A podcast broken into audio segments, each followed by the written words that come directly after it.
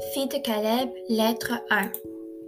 Chère Émilie, aujourd'hui est peut-être la journée la plus importante de ta vie.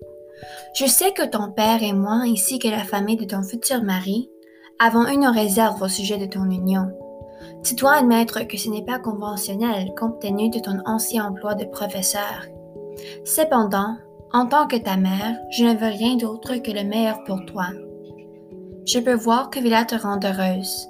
Tu as une étincelle dans tes yeux lorsque tu parles de lui et lorsque tu es avec lui.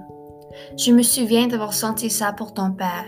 Je prie pour que ta relation avec ton mari reste à jamais aussi magique qu'elle est maintenant. En plus de toutes ces bonnes intentions, j'ai aussi quelques avertissements à te transmettre, de mère en fille. J'ai trop souvent laissé ton père me miner. Je t'implore de ne pas commettre la même erreur dans ton propre mariage. Tu es une personne extraordinaire, Amélie. Tu es forte, intelligente et persévérante. Ne laisse pas ton mariage t'enlever ses qualités. Si ton mari essaie de dire que tu es trop, rappelle-lui, rappelle-toi que lorsqu'un homme dit qu'une femme est exubérante, c'est parce qu'il ne veut pas supporter que son éclat dépasse le sien. Ne laisse jamais personne atténuer ton éclat.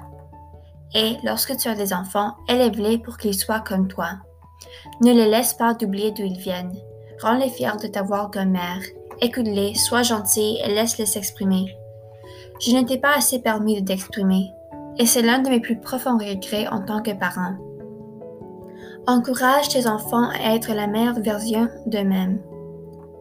Même si mon cœur craquera sans toi, j'accepte que tu ne sois plus ma petite fille, mais plutôt une femme prête à commencer sa propre vie avec une marine.